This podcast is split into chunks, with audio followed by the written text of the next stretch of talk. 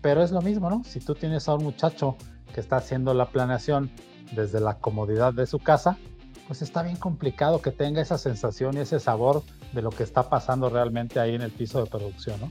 Si quiero tener una buena función de planeación, necesito a personas con actitud del piso, actitud de, de Gemba, actitud de ir, ver cómo están ocurriendo las cosas, cómo se están desempeñando nuestros procesos y eso que les dé ese colmillo, ese feeling para agregar mucho más valor a su trabajo. Tenemos que hacer la planeación exactamente con lo que nos está demandando el cliente y ya será el trabajo de toda la organización, de las operaciones, de que realmente se esté cumpliendo. Si pues confiarse de que lo que dice la computadora, lo que dice el SAP es lo que, lo que está ocurriendo en la planta, es un error tremendo que genera muchos, muchos problemas en las operaciones por los equipos que buscan alcanzar resultados extraordinarios, por los líderes que quieren cumplir sus metas tomando en cuenta la de sus colaboradores, por quienes buscan un desarrollo personal y profesional que los impulse a un mejor futuro, por los que trazan la ruta de su desarrollo para lograr la excelencia, y por ti, que buscas inspirar una transformación en tu comunidad.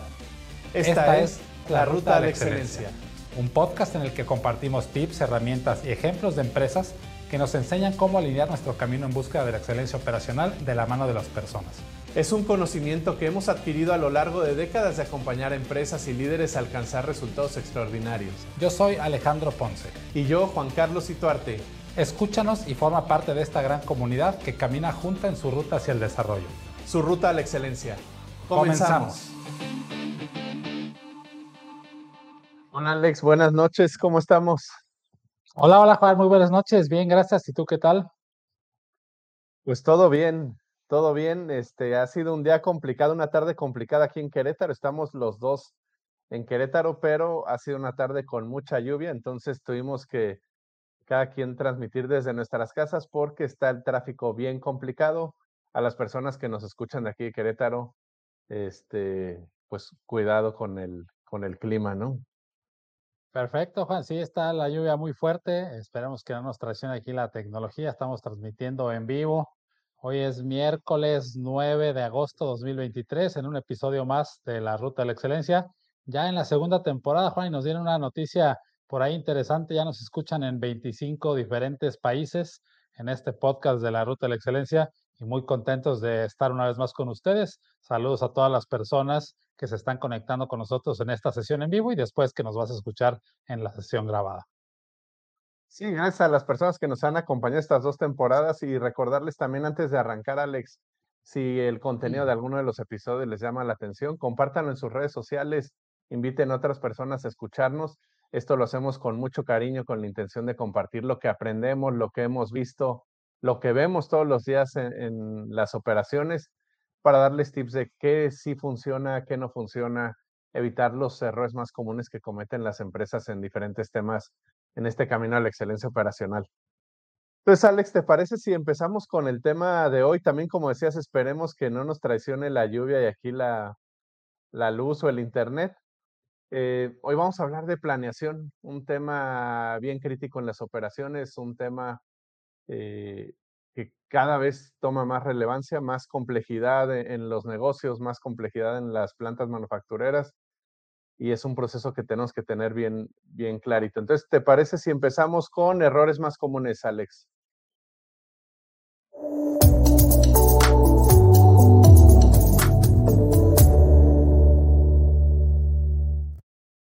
Gracias, Juan. Y bueno, también aquí aprovechando para saludar a las personas que ya nos están mandando mensajes. Eh, Angelita, Marilena, por allá hasta Tijuana. Alfonso, mucho gusto en verte por ahí conectado. Y, bueno, como dijiste, vamos a hablar de planeación de la producción y vamos a hablar de las cosas básicas, ¿no? No nos vamos a meter a tanto detalle, pero ¿cuáles son los errores comunes, básicos que vemos en las organizaciones? Y, voy a empezar por uno que, pues cuando estuvimos, eh, cuando tuvimos oportunidad de visitar pues muchas empresas, Juan, automotrices, muchas empresas del sector médico, de diferentes tipos de industrias, algo súper común. La eterna batalla entre el área de producción y planeación, pidiendo que les hagan una planeación, pues en inglés se dice por batches, ¿no? Pero que sean así por, la, la producción les dice, oye, por favor, si va a haber cambios de modelos, que sean los menos posibles, ¿no? Primero programe todo lo que se pueda del modelo A lunes y Lo martes. más fácil posible. no, lo más fácil, ¿no? No me hagas cambiar tanto de modelo. Por allá del miércoles ya pones un cambiecito y si se puede, viernes o sábado, te avientas el otro, ¿no? Entonces, ese es de los errores más comunes y es yo creo que de los, de los principales que vemos en la parte de planeación. Y de repente las empresas están en cierta crisis que los obligan pues a maximizar el tiempo de producción y estar sacando piezas como, eh, como, como palomitas, decimos, pero realmente es un pensamiento equivocado, ¿no? O sea, tenemos que tener la flexibilidad suficiente, ahorita que, que hablemos de los tips, pero yo creo que ese es el primer error puntual que pongo sobre la mesa, Juan, que la parte, el área de producción no quiera hacer cambios, quiera correr lo más que se pueda de un producto, se infla de inventario, al ratito no lo vendes, llega la obsolescencia y es un desastre en la operación. A ver, Alex, yo me voy a ir también con un error como de los más comunes y bien sencillito.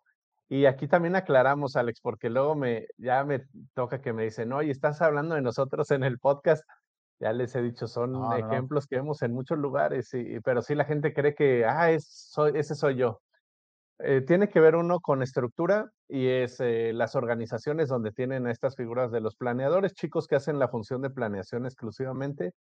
Y lo que cada vez veo más en las empresas, sobre todo en empresas medianas, eh, chicos bien aislados o funciones súper aisladas, chicos que son muy buenos en el Excel, entonces están descargando información del SAP, retrabajándola en el Excel todo el día, eh, los ves ahí en su escritorio tecleando, tecleando, tecleando, se paran de repente a ver como a darle una caminadita al piso de producción, pero son chicos que viven aislados y, y entonces no tienen la sensibilidad de el momento que está viviendo la planta, las complicaciones que están viviendo los procesos, las restricciones, eh, temas básicos como, oye, llega o no llega la gente, está o no están los materiales, porque el sistema dice que sí están, pero cuando vas al piso la gente no los encuentra. Entonces, esa función de chicos que son muy buenos técnicamente en el Excel, pero que viven aislados en su laptop, es uno de los errores también bien comunes que vemos en las plantas. Oye, voy a tocar y agarrar un poquito lo que estás comentando y tocar un tema que de repente puede ser medio gris, pero relacionado al home office, ¿no? Digo, el home office puede ser bueno y es una, es algo que Ah, llegó para sí. quedarse con la pandemia en ciertas eh, organizaciones, en ciertos tipos de operaciones, pero es lo mismo, ¿no? Si tú tienes a un muchacho que está haciendo la planeación desde la comodidad de su casa, pues está bien complicado que tenga esa sensación y ese sabor de lo que está pasando realmente ahí en el piso de producción, ¿no? Entonces tienen que ser personas que estén totalmente cercanas, involucradas y como tú dices, que no sea por ahí un muchacho, un practicante que es su primer trabajo en la industria, que lo pones a hacer un poquito de planeación en Excel, porque eso va a ser un desastre, ¿no? Sí, bueno, aprovecho, Alex, saludos Alfonso, muchos saludos, Juan Pablo desde Bolivia, también muchos saludos que se están conectando. Recordarle a las personas que nos están vi- viendo en vivo, nos pueden mandar sus preguntas, sus comentarios y con mucho gusto los compartimos aquí en la transmisión. Oye, sí, el caso este del home office es, es clásico y, y a mí me sorprende que es de las funciones que mandan a home office, ¿no? Como te decía, viven como muy aislados. Eh, y de no, no tiene nada que ver con que sean jóvenes o que sean practicantes, pero son funciones que los tienen muy, muy, muy aisladitos. To- Error Totalmente de bien común y voy a conectar con esto que estás diciendo es, eh, pues no acercarse a la realidad. Eh, chicos que no les gusta caminar el piso de producción, que no les gustan los almacenes, los ves incluso desde la forma en la que se visten, no llevan zapatos de seguridad a la planta, entonces este, tienen alguna duda y en lugar de ir a asomarse, preguntan, oye, ¿qué número le ponemos acá? Y ellos simplemente están cambiando su Excel. Entonces, eh, hablaba de estructura, ahora hablo un poquito de actitud. Si quiero tener una buena función de planeación, necesito a personas con actitud del piso, actitud de, de Gemba, actitud de ir, ver cómo están ocurriendo las cosas, cómo se están desempeñando nuestros procesos y eso que les dé ese colmillo, ese feeling para agregar mucho más valor a su trabajo. Oye, dijiste un punto que pareciera insignificante, pero es algo que pueden llegar a ver mañana, ¿no? Asómense para ver quién trae zapatos de seguridad desde que llega o cuando está en su escritorio, quién ya trae los zapatos de seguridad puestos, o si son personas que cuando le dices, oye, vamos a revisar qué está pasando en la línea 25, te dicen, espérame tantito, déjame ir a conseguir unos zapatos y unos lentes para poder salir, ¿no? Entonces eso nos pasa, nos pasa, pasa mucho en las organizaciones. Y me voy a brincar a otro, a otro error que también vemos, y yo creo que es un poquito entre error temor, un poquito de inseguridad e inestabilidad en las operaciones, pero si hablamos del JIT, ¿no? El JIT, que es el Just in Time, y todo una serie de temas ahí adentro, de repente la gente que está en planeación este, está en vez del JIT, el JIC, el Just in Case, ¿no? Oye, le preguntas, el cliente te está pidiendo 100 piezas al día, ¿por qué estás programando 150? Dicen, ah, Inge, pues por si tenemos tiempo caído en las máquinas, ¿no? El famoso Just in Case. Por si calidad sale mal, y nos rechazan 50 piezas, pues ahí tenemos las 100 que le queremos embarcar al cliente. Entonces, esa es una mentalidad común en la parte de planeación y tienen que quitarse ese temor, ¿no? O sea, tenemos que hacer la planeación exactamente con lo que nos está demandando el cliente y ya será el trabajo de toda la organización, de las operaciones, de que realmente se esté cumpliendo. Si tenemos tiempo muerto y no podemos cumplir, bueno, pues trabajemos con mantenimiento, con la parte autónoma, etcétera, y lo vamos arreglando. Ausentismo, pues es lo mismo, ¿no? pero en la parte de planeación, que nos quitemos esa mentalidad. Y, en México, eh, desafortunadamente, tenemos este famoso concepto del, del colchoncito, ¿no? Es que el cliente me pide 100, pero pues me doy un colchoncito de 20, entonces voy a programar 120 por si las máquinas fallan. Entonces ahí Jorge de los Santos nos dice overproduction, ¿no? ¿Qué tal que la línea de producción, si es eficiente y te produce los 150, pero solo vas a embarcar 100, pues ya vendiste 100 y te quedaste con 50 de sobreinventario. ¿no? Sí, Alex, y ese es un error súper, súper común, este, sobre todo cuando no confiamos en nuestros procesos, ¿no? Aunque sea uno de los desperdicios, el desperdicio más importante en la teoría, en la práctica es, es como el más socorrido en procesos como inyección de plástico, en procesos de estampados metálicos, este, pues die casting. De repente la gente dice, oye, está corriendo súper bonito ahorita el proceso, vamos a seguirnos ¿Hasta cuándo? Pues hasta que empieza a tirar errores, este, empecemos a sacar scrap, ahí ya hacemos el, cambio de modelo. Y, de nuevo, es un error bien común que te genera otros errores que van de, que van de la mano. Eh, Alex, otro, otro común. El, el creer que lo que dice el numerito en el sistema, en la computadora, es igual a la realidad y confiarnos de los datos que están solamente en el sistema. Eh, cosas clásicas, si, mis procesos no son robustos, si tengo muchos problemas de calidad, si tengo problemas de confiabilidad de mi inventario, si tengo problemas graves de ausentismo, no puedo confiarme de lo que dice la computadora, ¿no? De nuevo, me toca chicos que no van a las juntas del daily management, como que es una función clásica que le da flojera ir a las reuniones del daily management. Y entonces ahí de las 12 del día se entera que faltaron 15 personas, ¿no? Y dice, ay, caray, y, y unas de esas estaban en las líneas críticas. Entonces, pues no, si, si tienes mucha inestabilidad en tu operación, con mayor razón tienes que estar ahí pegadito. Entonces, confiarse de que lo que dice la computadora, lo que dice el SAP es lo que, lo que está ocurriendo en la planta, es un error tremendo que genera muchos, muchos problemas en las operaciones. Y, un ejemplo puntual de lo que estás comentando, pues es todo el sistema y todo lo que se hace en los conteos cíclicos, ¿no? Los conteos cíclicos es básicamente ir a contar físicamente tus productos dependiendo de una cierta categoría, el famoso ABC, pero vas a ir a contar para verificar que lo que te dice el sistema, si te dice que tienes 500 piezas, pues realmente estés contando esas 500 y si no hagas por ahí algún ajuste en el CARDEX de los inventarios. Pero e, es un punto súper válido, ¿no? Y bien importante todo lo que tengamos adentro de un sistema digital, pues sí, ojalá y todo esté bien, ¿no? Pero sí, voy a usar la palabra desconfiemos un poquito y tenemos que ir a estar verificando. Y precisamente mencionaste todas las reuniones del sistema de administración diaria, pues son para hacer esas verificaciones y estar checando día con día qué es lo que está pasando en toda la operación, ¿no? Alex, se nos está pasando volando el tiempo para variar. Vamos a pasarnos ya a recomendaciones, ¿te parece? Perfecto, vámonos.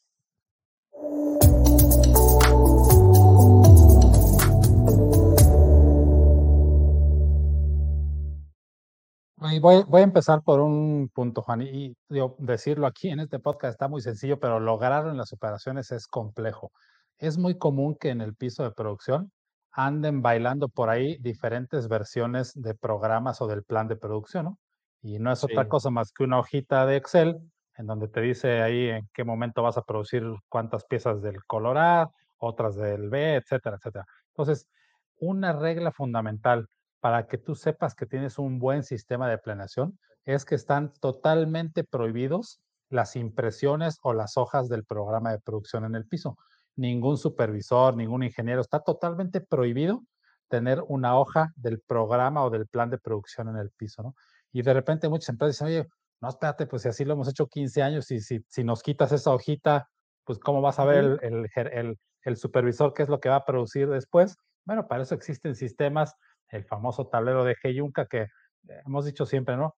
Tratamos de evitar palabras japonesas porque luego tienen diferentes interpretaciones en las operaciones, pero cuando tú tienes una programación que está comandada y está liderada por una persona a través de un tablero con tarjetas y va lanzando una secuencia visual en, en, la operación, en la línea de producción, ya no necesitas esta hoja que está por todos lados, ¿no? Y uno de los riesgos grandes es que este plan de producción tiene N versiones en el piso. Entonces el ingeniero por ahí tiene una, el supervisor tiene otra, el gerente otra, y al final del día no embarcas lo que necesita el cliente, ¿no? Entonces es un, una cosa puntual. Cuando tú tienes un buen sistema de planeación y de flujo de producto terminado, no existen programas impresos en el piso de producción. Todo está manejado a través, voy a decirlo así, de un tablero de Heyunka, donde lanzas todas las tarjetas celda por celda. Ahí viene la secuencia de lo que vas a producir, el estándar pack de cada contenedor, a qué localidad lo vas a mandar al almacén, cuándo tienes que hacer cambios de modelo. Y bueno, este es un, uno de los sistemas que son complejos de implementar. No son, no son rocket science, pero sí son complejos porque requieren muchísima disciplina, ¿no? Oye, Alex, Juan Pablo nos está poniendo aquí una pregunta que tiene un poco que ver con lo que estás este, comentando. Y nos dice qué opinamos de cuando los operadores toman parte en la decisión de qué producir este, en determinado momento del día. Y tiene que ver con esto, ¿no? Con las versiones del, del plan de producción. Cuando al operador le llega un plan de producción de varios días, de repente ellos empiezan a tomar decisiones de, ah, pues aquí cerquita tengo este contenedor con este material, le voy a dar a ese de una vez, aunque me lo están marcando para el viernes, ¿no? Eh, es un riesgo bien, bien grande y, lo que dices tú, Alex, es, es, bien común, es mucho más común de lo que creemos. Te empiezas a encontrar planes de producción con fechas diferentes y normalmente el gran problema es que el, plan de producción que traen los operadores son los más, este, los más obsoletos o los que traen más cambios. Entonces, sí, sí, sí, yo no lo recomiendo. Este, eh, el descontrol que te puede generar es mucho más de, lo que crees que estás ganando en empoderar al chico. sí, este totalmente. Y complemento un poquito, obviamente queremos equipos autónomos en toda la cadena de responsabilidad, incluyendo la gente que está ahí al frente de la batalla en el primer nivel. Pero voy a poner un ejemplo que puede, puede sonar un poquito burdo, ¿no, Juan Pablo? Pero imagínate que tú tienes una planta de 3.000 colaboradores en el piso, y otros 500 ahí en las oficinas. Y tú les dices a los 3000, a partir de hoy tienen la facultad, los empodero para que ustedes 3000 decidan qué producir cada hora o qué tienen que ir cambiando de modelos, pues se haría un caos totalmente, ¿no? O sea, queremos que la gente siga un trabajo estandarizado y que a través de herramientas visuales, un zipline con tarjetas que te vaya diciendo la secuencia, la gente sepa exactamente qué tiene que producir cuando hacer cambios de modelo. Entonces, yo, yo tampoco apoyo la idea de que los mismos operadores de las máquinas sean los que van decidiendo qué tienen que ir cambiando o produciendo, ¿no? Sí, una recomendación aquí, este, el tema de prioridades es, es bien importante. Entonces, si quieres, si no confías en tus procesos, eh, el tema de prioridades es crítico. Entonces, la participación en el daily management de todos los actores clave tener a, tu representante, al supervisor, a tu representante de producción, de materiales, de almacén, al planeador, te permite, eh, si no tienes procesos robustos, al menos coordinarte. Entonces, hablar de prioridades, eh, permitir que en la reunión se esté dando esa coordinación y entonces estarle lanzando a las celdas de producción, a las líneas, a los operadores, información correcta y no dejarlos ahí a, a ciegas. A veces tenemos un plan y, pasan muchas cosas, ¿no? Este, un material que pensábamos que iba a llegar no llegó, gente no llegó, tenemos que reacomodar prioridades. Entonces, una recomendación, aseguren que esos roles participen en sus reuniones diarias. Las reuniones diarias, lo hemos hablado en otros episodios en el Daily Management, tienen que ser temprano. O sea, si tu reunión diaria de operaciones es a las 12. A la una. A la una, pues ya valiste, ¿no? Ya, ya te quemaste todo el primer turno produciendo cosas que tal vez no estaban eh, como prioritarias. Entonces, eh, si no confías en tus procesos, prioridades. Correcto. Otra recomendación puntual, importante, que es un estándar en empresas que ya van madurando en este tipo de temas, es que de manera semanal, ya religiosamente, con una hora y fecha y día establecido, pasen dos cosas. Número uno, que la gente de planeación baje los requerimientos y el forecast hacia adelante de los clientes, a como sea, ¿no? Hay muchas empresas que lo reciben electrónico, otras por correo, iba a decir por fax, ya se me iba a ir ahí la edad, pero por correo, por Excel, reciben el requerimiento, le decimos en firme de lo que va a pasar en la siguiente semana, más un pronóstico de unas 10, 13, 20 semanas, dependiendo de la industria donde te encuentres. Entonces, ese es un evento que tiene que estar pasando frecuentemente y de manera semanal. Y el complemento de, ese de, de esa eh, frecuencia es que la parte de planeación se junte con producción y con las áreas de soporte un día después. Imagínense que los jueves, los jueves el área de planeación baja los requerimientos del cliente y los viernes se junta con producción. Muchas veces le dicen a revisar el contrato de producción. Entonces, ¿qué pasa en esa reunión de los viernes?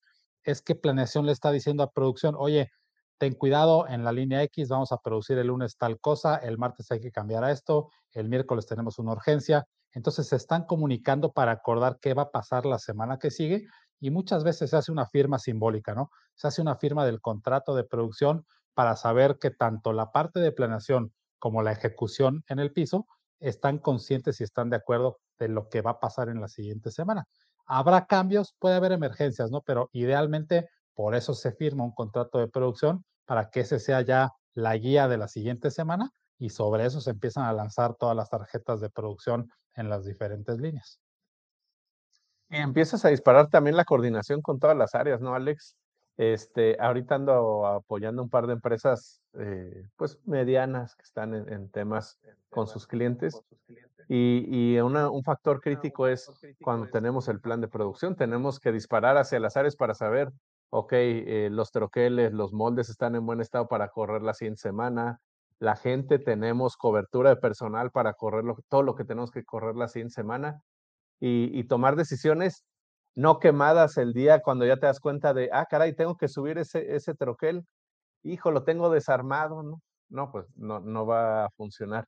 Entonces, hacernos esa disciplina, como decías tú, Alex, de jueves, viernes de preferencia, eh, tener nuestras juntas del acuerdo con producción, que producción tenga oportunidad de, coordinarse con las áreas de soporte y no esperarnos al lunes de a ver qué me van a mandar a, producir y empezar con problemas. Este, normalmente el síntoma que vemos en plantas que no hacen bien estos procesos es tú vas a una planta a los arranques de turno del primer turno y plantas paradas de 6 a 7 y media, de 6 a 8 de la mañana, en lo que empiezan a llegar los administrativos, ¿no? Porque toda la gente, los supervisores, los chicos están de, estoy esperando al Inge a ver que me diga qué, qué vamos a hacer, ¿no? ¿Qué, vamos a correr hoy, no? Entonces, si, en tu planta, si en tu planta de 6 a 8 los lunes pasa muy poquito, revisa tus procesos porque seguramente tienes un gap bien grande de planeación. Ahora, el, área de planeación, yo, creo, yo pienso que es el cerebro de lo que tiene que pasar en la planta, ¿no? O sea, es, es la parte maestra de lo que tiene que suceder en términos de todos los recursos alrededor. O sea, a ver, de hecho, cuando, cuando haces un forecast y un presupuesto financiero, pues arrancas de las ventas, arrancas de los volúmenes, cuántas horas estándar hay que producir, y eso te lo dicta el área de planeación de la producción. Ellos son los que tienen el conocimiento de lo que les está llegando de los clientes, eh, ellos saben cuáles son, luego les decimos las recetas de cada producto, los biles de materiales, cuánto hay que comprarle a los proveedores, etcétera. Entonces, ese es el cerebro de lo que tiene que estar pasando adentro de la operación. Y ya adentro, siempre decimos, todos tenemos que estar sirviendo a producción, ¿no? Producción es donde hacemos el valor agregado y todos tenemos que estar sirviendo. Pero la parte de planeación es ese cerebro que tiene que estar bombeando todo lo que debe de pasar en términos de recursos. Oye, Alexi, una última recomendación. Ahorita que estás diciendo, ciertamente sí es el cerebro de la operación. Una recomendación, aprovechen esa función para detectar todos los gaps que tienen los diferentes procesos de su operación y trabajen en cerrar los gaps. Los planeadores son los que sufren con las variaciones de inventario, con mantenimientos no cargados, con registros no cargados de producción, con malas contabilizaciones del scrap. Entonces, cuando empiecen a detectar esos focos amarillos, generen un plan de acción, ¿no? No se queden con, bueno, pues ya vimos que no contabilizamos bien el scrap y eso nos genera ahí una variación. Este, pues qué pasa un mañana. porcentaje ahí, ¿no? Sí, a ver, sí, a sí, ver cómo pero- nos ma- ajustamos. Mañana le echamos más ganas, a ver si salen ya mejor las cosas, ¿no? Oye, y agarro aquí el comentario de, de Eduardo. Eduardo Huerta, gracias por tu comentario con lo que estás diciendo ahorita, ¿no? O sea, si no hay un plan de acción, y aquí Eduardo nos dice a manera general, ¿no? O sea, en, en la información de las reuniones diarias, ahí tienes que estar tocando todo esto, qué está pasando, y lo más importante, y me quedo mucho con lo que dice al final, ¿no? Es la dirección de nuestro barco. Lo más importante de esas reuniones es entender tu desempeño, conocer los gaps de tu desempeño contra lo ideal y generar compromisos. Porque muchas veces, como tú dices, ¿no? Hablan de las broncas de que, oye, no se registró el scrap y sale el planeador y dice, oye, pero ahí dice que tengo 500 piezas ya listas y el de producción, no, es que fueron scrap. ¿Y por qué no se registraron? Y empiezan ahí la revolución y no se generan compromisos. Entonces es bien importante que en estas reuniones diarias de la administración diaria de todo el daily management realmente tengamos ese control de lo que tenemos que estar haciendo. Ahí están los comos para rellenar ese gap, eh, porque otra vez, si la parte de planeación eh, estornuda a todos los demás, este, no- nos da gripa, ¿no? Sí. Alex, vámonos a manos a la obra. Algunas recomendaciones que puedan poner en práctica a partir de ya.